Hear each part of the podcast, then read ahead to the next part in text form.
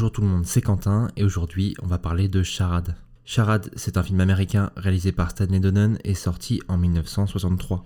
On y suit Regina Lampert qui, au retour des sports d'hiver, découvre que son futur ex-mari vient d'être assassiné et qu'elle ne connaissait en fait rien de lui parce qu'il avait l'air de traîner dans des combines plutôt louches. Pour échapper aux anciens collègues de son mari, elle pourra compter sur le mystérieux Peter Joshua, rencontré lors de ses vacances. Si vous aimez les scénarios retors, les faux semblants et l'élégance, ce film est fait pour vous.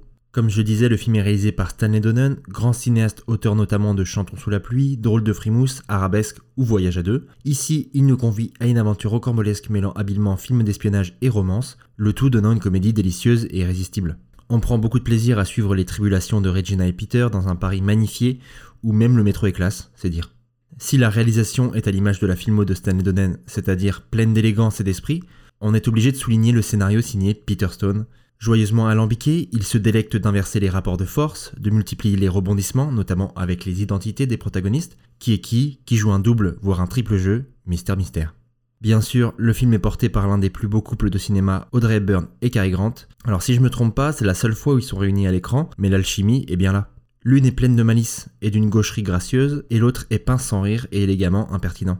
Les deux forment un couple pétillant et éclatant, et tout ça donne une leçon d'élégance et de simplicité, un classique à voir et à revoir. Alors n'hésitez pas à embarquer pour ce pari fantasmé en bonne compagnie, et oui, ici, c'est Paris.